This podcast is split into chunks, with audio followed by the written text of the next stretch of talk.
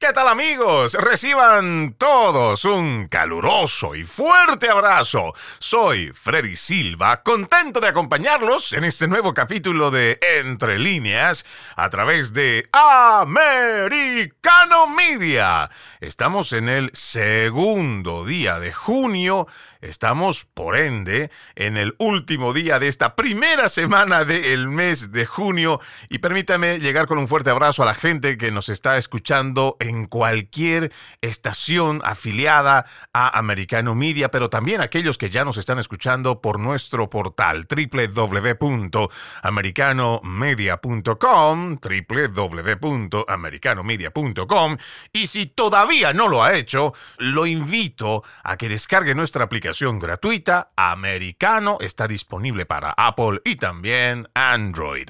El día de hoy estaremos hablando sobre la integridad electoral y cómo deberíamos prepararnos para las siguientes elecciones, sabiendo que a lo largo de los años, pero con más intensidad en las últimas tres décadas, se han cometido irregularidades al punto que aquellos que fueron acusados de fraude electoral recibieron una sentencia y penalidades económicas, pero muy poco se habla de esto porque existe una narrativa oficial por parte de los principales medios de comunicación que señalan que no podría existir forma de realizar un fraude y que decir lo contrario sería ir en contra de las instituciones electorales y hasta lo comparan con un acto antipatriota.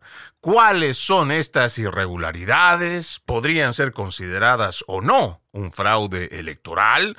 ¿Estaremos a tiempo para pedir primero a los ciudadanos y luego a las autoridades que exijan normas más estrictas para el control en las elecciones?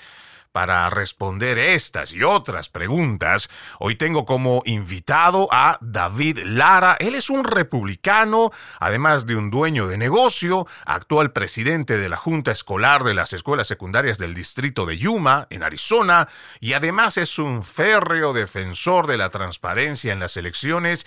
Qué gusto tenerte en Entre Líneas. Bienvenido, David.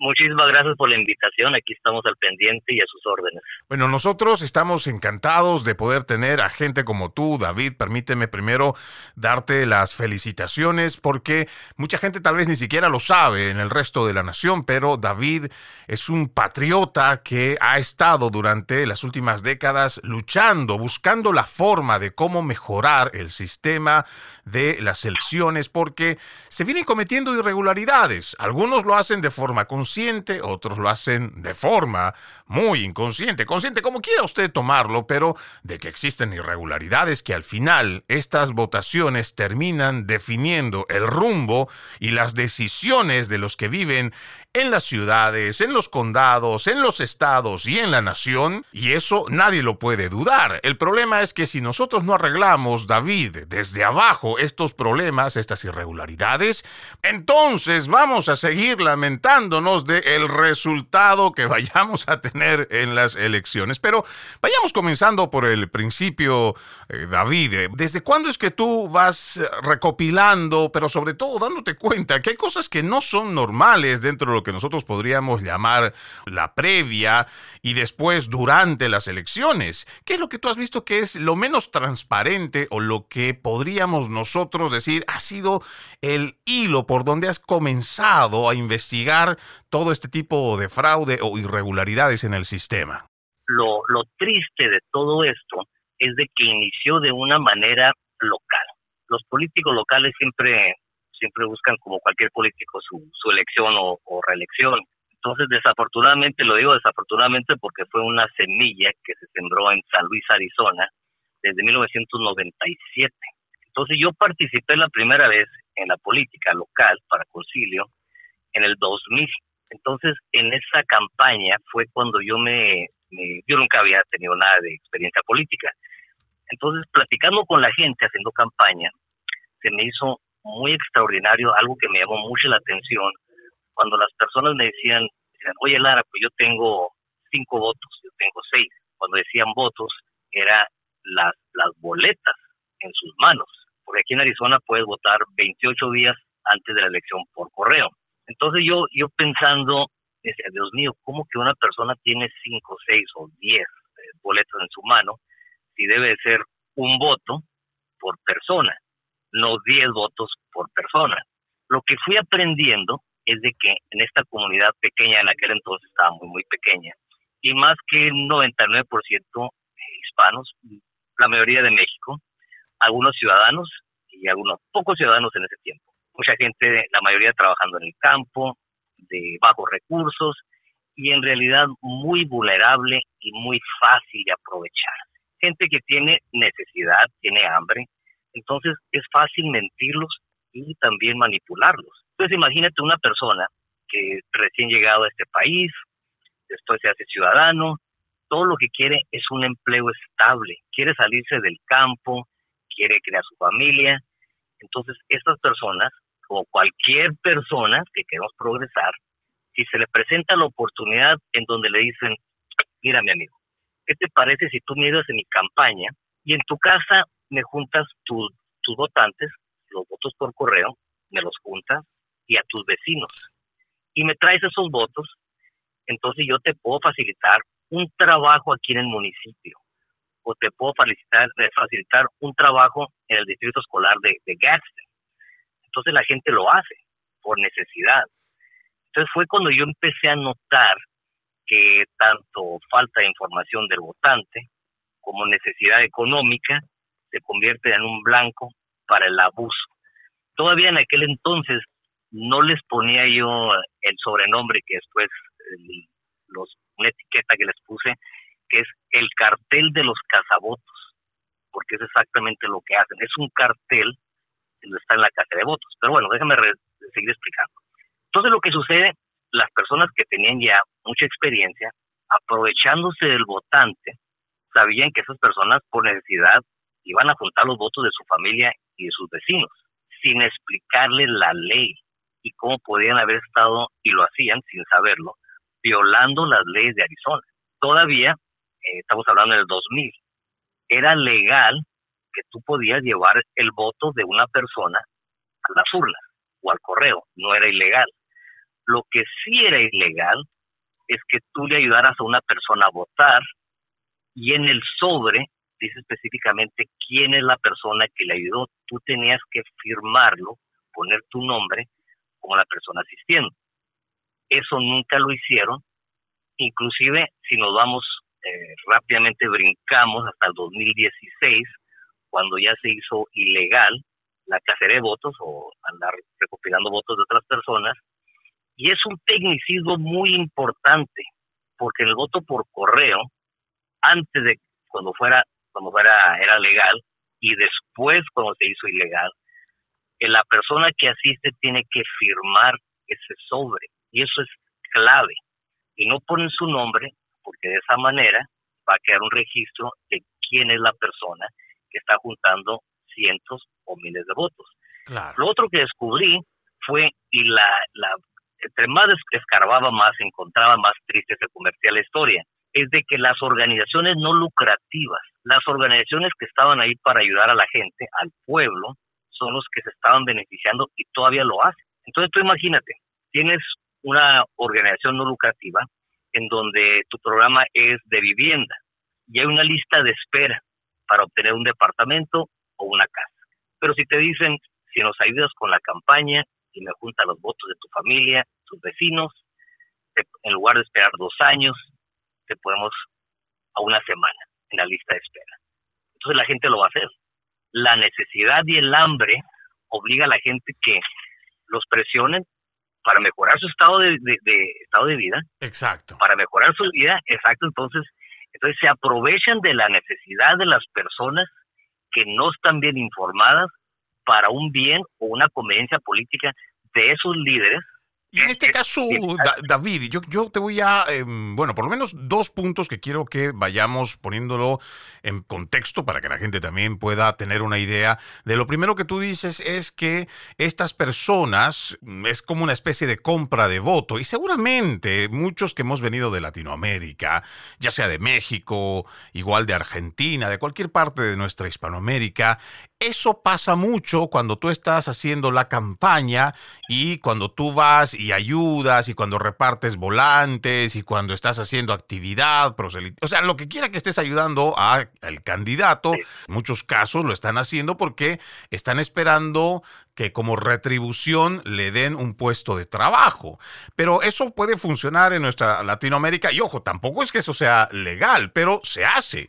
Y eso dentro de los Estados Unidos no se supone que debería pasar. Ahora, cuando volvamos de la pausa, porque ya nos tenemos que ir a la primera pausa, quiero que vayamos explicando esta función que me parece que es clave dentro de este análisis de estas organizaciones sin fines de lucro que se van pintando o se muestran como organismos que están para ayudar a las personas. Y si bien lo hacen o entregan ayuda y quién sabe, con dinero de otras personas o de otras organizaciones, tienen un fin o por lo menos ellos logran un objetivo que tiene que ver con las elecciones y eso lo hablamos al volver. Seguimos, seguimos con más de Entre líneas a través de Americano Media. No se olvide que este 2023 juntos decimos, no más fake news, no más noticias falsas. Para ello ponemos a su disposición nuestro portal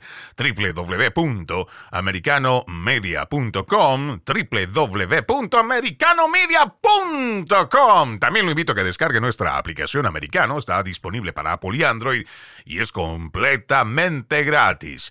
Hoy tenemos a un invitado de lujo, diría yo. Es un republicano, es el actual presidente de la Junta Escolar de las Escuelas Secundarias del Distrito de Yuma, en Arizona. Él es David Lara. Actualmente se desempeña, además de ser un dueño de negocio, se desempeña en este cargo importante, pero ha ido siguiendo todos estos procesos electorales donde se han ido cometiendo irregularidades. Antes de irnos a la pausa, David, hablábamos de estas organizaciones sin fines de lucro.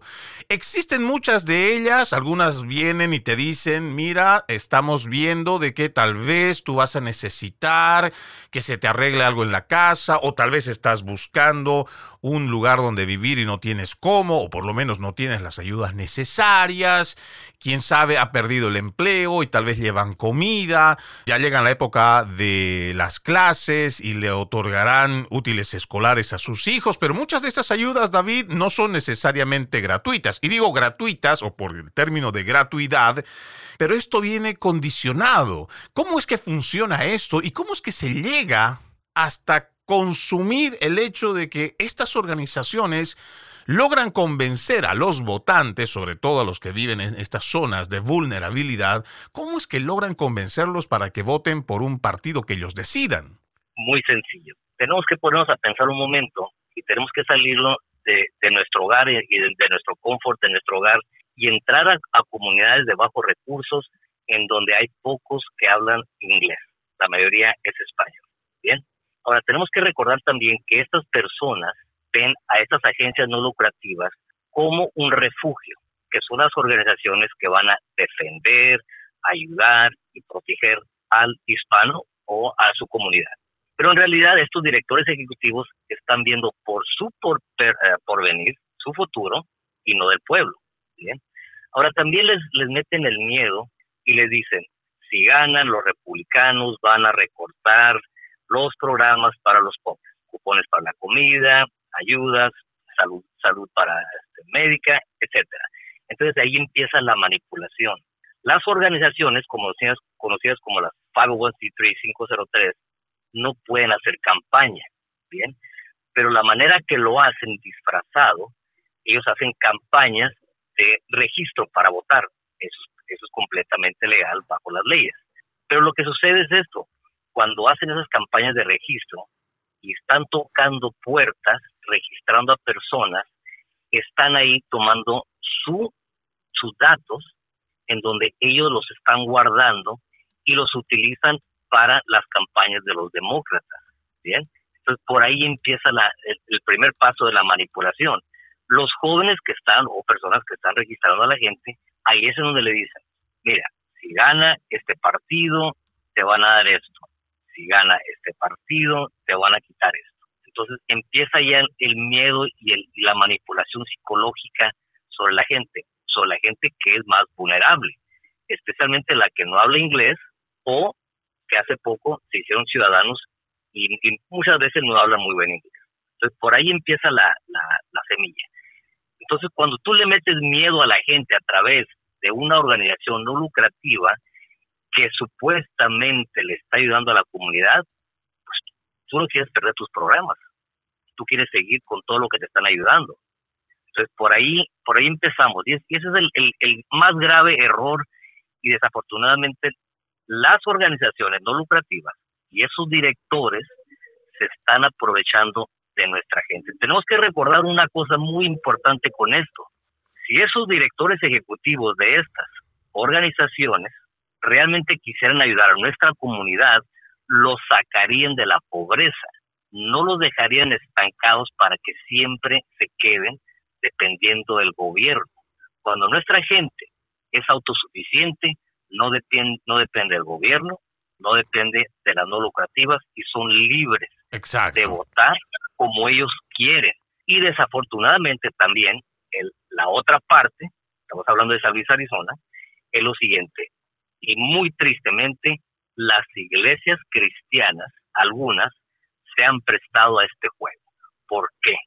Porque el tema de la emigración, la reforma migratoria, y ponen, ponen a nuestra gente en una situación en donde tienen que votar por, pues estamos a favor de la, del aborto, pero estos candidatos van a hacer una reforma migratoria o están estos candidatos que están pro vida, pro familia, pero eh, no quieren la inmigración ilegal. Entonces, eso empuja desafortunadamente a mucho cristiano, y estoy diciendo, no estoy tratando de ser irrespetuoso, pero soy honesto con lo que veo y lo que está sucediendo en nuestra comunidad, y ponen a la gente, a nuestra gente, en una situación de un trauma psicológico en donde dicen, Dios mío, ¿qué voy a hacer? Claro, aquí, es interesante esto que tú planteas, David, y creo que esto es muy importante que nosotros lo digamos, aprovechando que estamos eh, escuchando de primera mano lo que tú has visto en este pequeño lugar, porque también hablemos que San Luis no es que sea una urbe como San Francisco, una urbe tan grande como Manhattan allá en Nueva York, no, estamos hablando de una comunidad relativamente pequeña, pero que puede influir como muchos otros condados en las elecciones. Y cuando tú mencionas este hecho de que se manipula sobre todo a los hispanos con estos temas que se supone un buen cristiano, católico, evangélico o cualquier otra denominación, cualquiera parte de la línea judeocristiana, sabe que, por ejemplo, la defensa de la vida es primordial porque dentro de los mandamientos es no matarás y el aborto es el asesinato del no nacido en el vientre de la madre. Entonces es ir igual cuando te dicen que un hombre puede ser una mujer es una mentira y también dentro de los absolutos que tenemos en la iglesia cristiana, pues se supone que nosotros no podemos mentir, no se permite la mentira, pero todo esto viene con la manipulación. Aquí estamos escuchando de primera mano que lo hacen a través de algunas iglesias, pero también esto pasa a través de los principales medios de comunicación, donde también promueven estos actos como el aborto y otras eh, políticas que son ajenas incluso a esta misma nación porque son producto de la Agenda 2030 y hacen que las personas estén en esa dicotomía de que deben de elegir, como lo han hecho por ejemplo en las anteriores elecciones o las dos últimas, donde decían que Donald Trump era el enemigo principal de la humanidad porque era capaz de detonar la Tercera Guerra Mundial. Entonces ponían a este personaje como el más malo de todos los malos que podía haber existido en la historia y manipulaban precisamente a la gente, cuando eso no es cierto. Hoy tenemos a este presidente que está más cerca de llevarnos a esta tercera guerra mundial, donde sigue dando y sigue dando no solo dinero, sino armamento a una guerra primero que no es nuestra y segundo, en la cual, de acuerdo a la filtración de datos del Pentágono, es una guerra que no se va a ganar. Entonces, hacer hincapié en estos datos que tú das, David, con relación a cómo se manipula a nuestra comunidad, es realmente importante porque tenemos que abrir los ojos. Yo estaba revisando este artículo, David, si me lo permites, aquí donde se habla a grandes rasgos, ¿no? Y seguramente esto también es parte del conocimiento de la gente donde muestra, este es un portal, el dailymail.com, donde habla de Zuckerberg y su compañía Facebook, que donaron más de 400 millones de dólares, pero lo hicieron a organizaciones demócratas locales y el propósito era hacer que más personas se registren y que todos aquellos que tienen el derecho para votar lo puedan hacer y que si no había información o por la situación de la emergencia sanitaria que se estaba viviendo a través de la pandemia del COVID-19, no dejar que aquellos que tienen el derecho al voto entonces no pierdan esa oportunidad. Aquí lo raro, y según este artículo, CTCL y CEIR se beneficiaron de subvenciones a los condados para ayudar a financiar las elecciones e implementaron prácticas aprobadas por los demócratas como la votación por correo. Y seguramente cuando volvamos de la pausa te voy a pedir, David, que nosotros ahondemos en estas mismas organizaciones. Ya nos has contado más o menos cómo es la hermenéutica que tienen para poder sonsacar, aprovecharse de los votantes, sobre todo de los hispanos, pero también veamos cómo estas ayudas y cómo estas organizaciones sin fines de lucro se van posesionando no de forma imparcial, porque si fuera imparcial estaríamos yendo para recolectar información y que aquellos que puedan votar sean igual del Partido Republicano, igual del Partido Demócrata. Pero no, según lo que tenemos en los datos, simplemente o en la mayoría, y creo que estamos hablando de más del 80% de todo este que donaron las grandes corporaciones fue para poder ir y recopilar votos en las zonas, primero, donde las personas son más vulnerables y segundo, que tienen más inclinación por los demócratas. Dígame usted, amigo oyente, si lo que estamos hablando es o no de una irregularidad, o por lo menos son actos intencionados para poder modificar el electorado. Vamos a una nueva pausa. Ya regresamos. Seguimos, seguimos con más de Entre líneas a través de Americano Media. El día de hoy me acompaña David Lara, un republicano, dueño de negocio, actual presidente de la Junta Escolar de las Escuelas Secundarias del Distrito de Yuma en Arizona. Además, un patriota, con quien hablamos sobre las irregularidades en el sistema electoral. David, antes de irnos a la pausa, decíamos que las organizaciones sin fines de lucro, que se supone no deberían prestarse para ningún tipo de actividad, ni proselitista ni partidista, pues aparentemente se las ingenian para poder, primero, recabar información, porque creo que eso es lo más importante, David, mencionar. Ellos actúan como centro de recopilación de datos, donde ya saben quiénes son, dónde viven, a qué se dedican, ya sea que estén en la siembra o que se dediquen igual a otros trabajos que nos dedicamos los hispanos y que ya saben por dónde van a llegar o por dónde redirigir las ayudas que puedan venir de estas organizaciones sin fines de lucro. Aquí lo que debemos preguntarnos, David, es ¿por qué estas organizaciones hacen hincapié para llegar a las zonas donde son de más inclinación demócrata y no van para el lado también que son republicanos y se dice que son imparciales.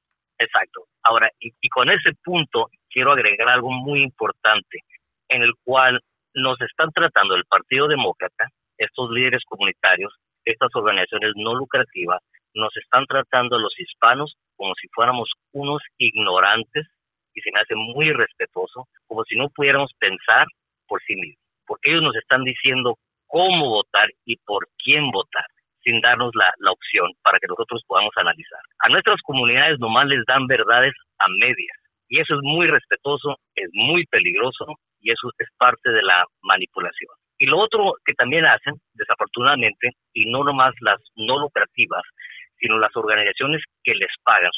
Son, son compañías que entran por un, contrato y les pagan para registrar, registrar a los votantes. Las personas que están tocando puertas o se acomodan en alguna esquina estratégicamente para hacer registros, a esas personas les pagan por registro. Entonces ellos atraen, y esta es también lo que les voy a explicar, algo muy, pero muy clave, atraen al votante que realmente no le interesa votar, porque saben que esa persona después de registrado, lo más probable es de que no va a votar, pero ya tienen su firma, tienen su credencial, su licencia de manejar, sus datos, entonces esas personas que están registrando a, nuestra gente y tienen toda esa información, saben cuándo van a recibir su voto por correo, tienen todos los datos, tienen la firma y lo que está sucediendo, como el estado de Arizona, con el caso de Kerry Lake y el caso de A. Amade, es de que el secretario de Estado, el Fontes, no quieren verificar las firmas de los votos por correo. En esas firmas, si cada firma se verificara, se iba a encontrar un fraude masivo, porque la mayoría de la gente, tenemos que ver que nuestra gente, los hispanos, somos como cualquier otra persona, somos como los anglos, asiáticos, afroamericanos, no importa, hay personas que no quieren votar, punto, por cualquier motivo. Entonces, los hispanos igual, hay personas que sí quieren votar, hay personas que no quieren participar y está bien, es una libertad que tenemos. El enfoque de estas no lucrativas, el Partido Demócrata, Zuckerberg y todos los demás líderes que están manipulando y utilizando a nuestra gente, se enfocan también en el votante que no le interesa, nomás lo registran ya que tienen toda su información, votan por ellos. Los condados, por eso las, las elecciones claves en cada estado y en cada condado son el recorder y el secretario de, Estado. ¿Por qué? Porque son los que están encargados de las elecciones, son los que verifican los registros, son los que verifican las firmas. Ahí está el problema, la raíz del problema. Mientras no se verifique las firmas del voto por correo, pero también mientras no, no uno pueda ver que hay consecuencias severas para las personas que están cometiendo este fraude y este delito, va a continuar. Ahorita el castigo es mínimo, entonces no hay un motivo para temer y violar la ley. Y más cuando te están pagando por cada persona que tú estás registrando. Y más cuando te están pagando por cada voto que tú estás recogiendo de tu familia, de tus amistades. Entonces, es, un, es, una, es una cadena de dinero. Por eso vuelvo a repetir, esto es el cartel de los cazavotos. Ahorita en este momento, algo que quiero también explicar, está el caso de, Kerry Lake, que ya el fallo último fue en su contra, pero el caso de Abe Abare, que fue el candidato que perdió por 280 votos aquí en el estado de Arizona. El equipo legal de ambos me contactaron aquí en el condado de Yuma por ese motivo. En donde están ahorita, tenemos un pequeño grupo de cinco o seis personas que estamos verificando las firmas para que se puedan presentar en corte y demostrar el fraude y cómo se hace. Desafortunadamente, sí, nuestra gente es muy vulnerable y los que abusan de nuestra gente son los mismos hispanos demócratas. No quieren que nuestra gente tenga la libertad de analizar y escoger. Nos quieren tener sumisos, ignorantes. Y esa es la gran tristeza. Cada vez que un latino se informa, está bien, lo entendemos. Va a votar dos o tres candidatos republicanos, puede votar uno o dos demócratas, aunque estemos en desacuerdo, pero ese votante está votando como él quiere, él o ella quiere. Son libres. Con libertad, libertad y transparencia, ¿no? Es lo que se pide en realidad. Y lo que tú dices es muy grave, porque estamos llegando al punto, David, de lo que decía en su momento este tirano Joseph Stalin. No importa quién vota, sino quién cuenta los votos. También algo que hay que decir es que hoy estamos siendo manipulados, David, a través de la prensa y los mismos politiqueros de izquierda, y ojo, también algunos republicanos, unos rinos, que lo que quieren es hacer que una vez que termina una elección, entonces debemos de saber el resultado hasta la medianoche o lo más pronto posible. Cuando, por ejemplo, hay condados o hay estados como el de Arizona, donde tienen que contar en menos de una semana millones de votos, que si lo hacemos, como tú estás mencionando, hacer una verificación de voto por voto de que realmente esos que han venido por correo sean comprobados, sean verificados de que las firmas son realmente de quien está votando, es difícil, yo diría incluso imposible, pero se aprovechan de ese sistema y por eso siguen promoviendo el voto por correo. Correcto. Ahora, algo también muy, muy clave, regresando a la frase, el cartel de los cazavotos, por este motivo, está estructurado de tal manera, está tan elaborado, tan preciso y tan perfecto este mecanismo, que lo hacen en niveles. Les voy a dar un ejemplo. Lo hacen de tal manera que se agarran a un cazabot, lo van a agarrar con uno, dos o tres votos. De esa manera, la defensa del Partido Demócrata es, bueno, cinco o seis votos, eso no va a cambiar el resultado de una elección. Esa es la justificación. Pero no dicen que tienen miles de cazabotos. Y si miles de cazabotos, cada uno tiene dos o tres o diez, estamos hablando de cientos o miles en un estado, lo suficiente para cambiar el resultado de una elección. Es como una operación hormiga. Entonces, está, está eh, chispeando, está goteando, pero al final del día causan una inundación. Así es como trabaja. Son distintos niveles. Los cazabotos en la calle entregan al que le sigue, el que le sigue junta de varias personas, cada nivel hasta que llega hasta arriba. Entonces, hay una manera que lo están haciendo, como lo acaba de explicar con Zuckerberg, porque de esa manera están pagando para facilitar, y más cuando estaba el COVID, para que hubiera los buzones 24 horas en donde la gente pudiera depositar su voto. Eso simplemente lo hizo más sencillo y fácil para que los cazavotos llegaran con cientos de, de boletas en la noche y las descargaran. Llega una avalancha a los condados, tienen el martes, que es el día de la elección, hasta el viernes para certificar la elección.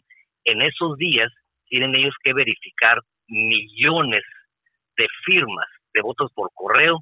Es imposible. Entonces, los cazavotos, el Partido Demócrata lo sabe, que es un periodo muy corto para que los trabajadores de las elecciones puedan verificar tantas firmas y ser precisos.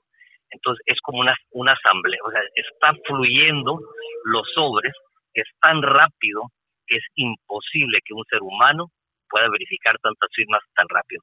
Ocuparían un ejército.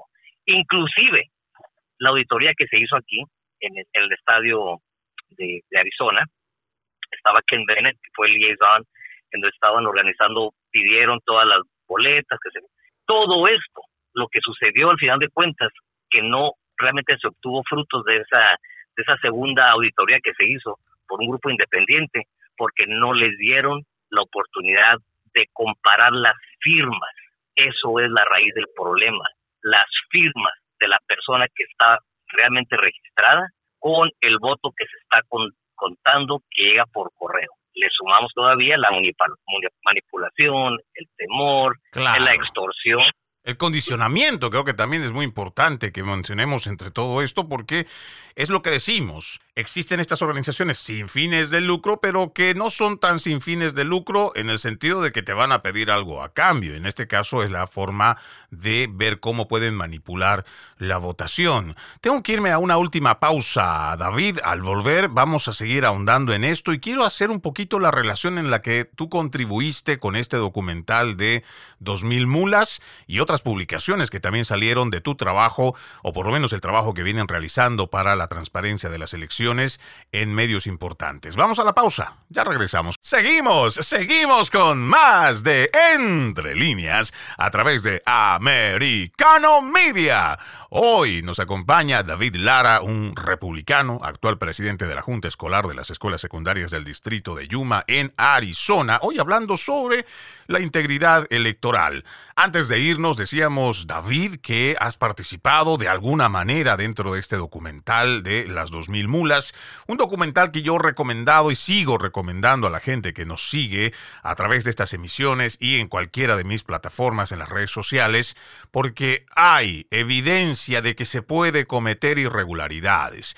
Tú decías algo que para mí me hace ruido en la cabeza porque cuando tú le dices, mira, tenemos la prueba y además hay gente que ha sido denunciada, procesada, sentenciada por fraude electoral, lo primero que te dicen, empezando de los principales medios de comunicación y de ahí ya el resto de la masa ovejuna, esa masa obediente, esa raza covidiana que le dice sí a cualquier cosa que le dice la televisión, son los primeros en decirte, pero se trata de una persona, o de dos, o de cinco, y esos no pueden cambiar el resultado de una elección. Mentira. Cuando ya hablamos de que esto es un crimen organizado, porque hay que decirlo, David, esto es un cártel, como tú lo has mencionado, porque esto es organizado, esto es un crimen organizado que se realiza y lo hacen por mucho tiempo y están perfeccionando cada vez más. Ahora, nosotros decíamos que este documental ha tenido realmente mucha importancia para demostrar incluso científicamente,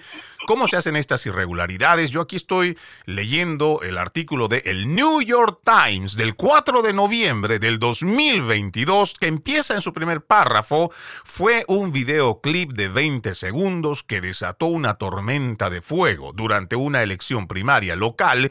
Se filmó al ex alcalde de este pueblo agrícola, San Luis, Arizona, manipulando la boleta de otro votante. Y como esto hemos visto también con nuestro invitado Gary García Snyder, como en un video que él grabó, también este grupo, que llamamos otra vez, es el crimen organizado porque realicen un crimen, un delito electoral, cómo están firmando, están votando por otras personas y después llevando, como tú lo dices, en grandes cantidades estas boletas por correo.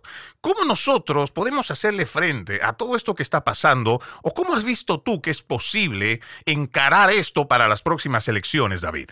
muy bien también muy buena pregunta, pregunta y te lo agradezco. Muchas personas piensan que tienes que ser una persona de influencia política o tener algún puesto en el gobierno para poder hacer algo. Completamente falso. Yo cuando empecé como un simple ciudadano y todo lo que tienen que hacer es, tienen que reunir un grupo de personas, amigos, se tienen que coordinar estratégicamente y los días de la elección tienen que estar estratégicamente acomodados que tengan sus cámaras, pero no de una manera que intimide, porque recuerden que cualquier detalle el Partido Demócrata mete alguna demanda para, para detener lo que está pasando. Entonces, muy cuidadosamente, estratégicamente, poner cámaras y estar observando todo el día de la elección. Y depende del estado, cada estado tiene sus leyes, si pueden estar observando en lugares en donde se depositan las boletas, también tener personas destinadas para que estén observando, documentando, sin acercarse, tampoco sin intervenir con el votante, porque es muy delicado y es muy fácil que alguien diga, me están hostigando, me están intimidando, están violando mis derechos constitucionales para votar. Entonces, con mucha precaución, tienen que hacerlo, así como lo hizo el Gary. Y sinceramente, Gary me lo mandó Dios. No hay otra explicación, porque ya tenía yo más de 20 años tratando de capturar este grupo, este, este cartel, así les digo yo, pero como él no lo conocían, se acomodó muy inteligentemente, de una manera que no lo podían ver, entonces pudo grabar lo que estaba sucediendo. Si hubiera tenido yo ese día 10 Garys o 20 Garys, hubiéramos atrapado a mucha más gente. Entonces lo primero que tiene que hacer el público, el ciudadano, es no dependan de sus líderes, de sus partidos, ustedes lo pueden hacer como un ciudadano responsable y con mucho cuidado. Depende del Estado. Primero tienen que informarse bien cuáles son las leyes y qué es lo que pueden y no pueden hacer.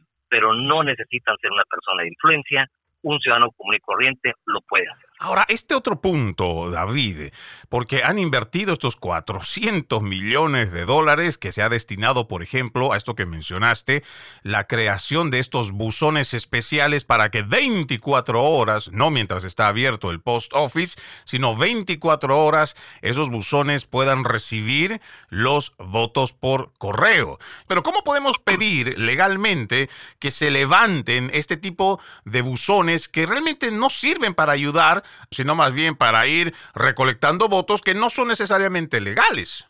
Bueno, y vuelvo a repetir, es que cada estado tiene sus leyes. Es muy importante que primero se informen qué pueden hacer legalmente. Después de eso, tienen que armar un plan de juego y luego ya el ataque y llevarlo a cabo el día de la elección. Pero le repito que tienen que tener mucho, mucho cuidado porque la oposición está poniendo atención y están buscando cualquier pretexto para meter una demanda y especialmente si pierde un demócrata, lo usan como excusa para anular o cambiar o de alguna manera meter una demanda para que no se lleve a cabo el resultado a favor de un republicano. Y claro, vamos a explicar este punto, David, cuando decimos eh, eh, tener un plan de ataque y después realizar el ataque, no nos estamos refiriendo a que la gente vaya a cometer algún acto de agresividad o que se vaya a pelear. No. no, no, estamos hablando de un plan coordinado porque como también los izquierdistas hacen planes coordinados para llevar adelante irregularidades en el fraude electoral, lo que nosotros tenemos que hacer también es planes organizados para poder pillarlos, filmarlos y poder encontrar evidencia de que esto se está cometiendo en los Estados Unidos, porque no solo es en San Luis o Arizona. Exactamente. Otro detalle muy importante que para que las personas que estén escuchando este programa y cuando formen su estrategia, vamos a decirlo de esa manera, no plan de ataque, estrategia, que más correcto, disculpa, se pueden ir a guidestar.org. En guidestar.org ustedes pueden sacar la información de las organizaciones no lucrativas a nivel nacional y ahí pueden sacar cuánto gana el director ejecutivo de esa organización no lucrativa. De ahí pueden empezar a hacer, es público, este es un récord público, hacerlo público para la, la, comunidad en la cual supuestamente están representadas estas personas se den cuenta la enorme cantidad de dinero que están ganando a expensa de nuestra comunidad, para que vean que no es aquel Salvador que supuestamente están diciendo ser.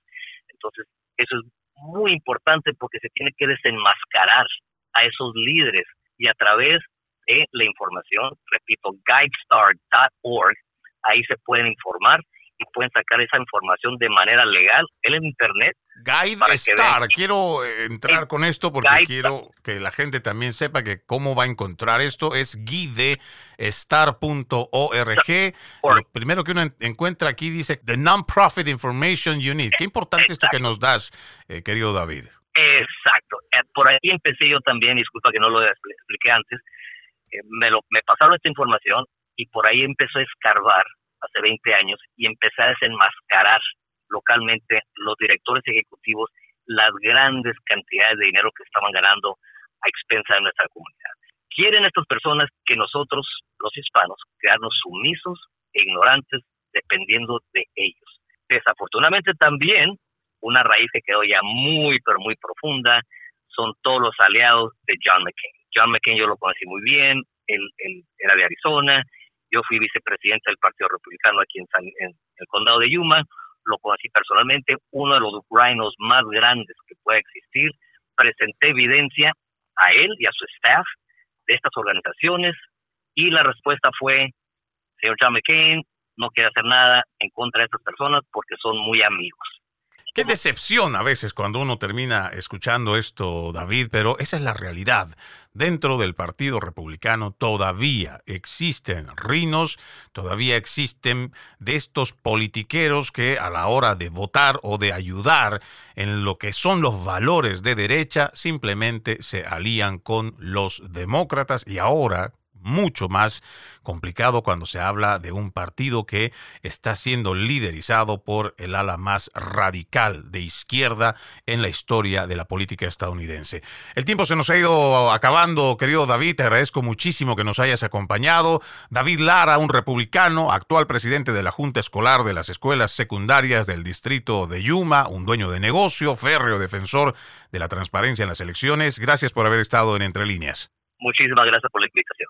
Bueno, de esta forma nosotros vamos poniendo punto final a este capítulo de Entre líneas. Soy Freddy Silva. Gracias por acompañarme. Los invito a que continúen con la programación de Americano.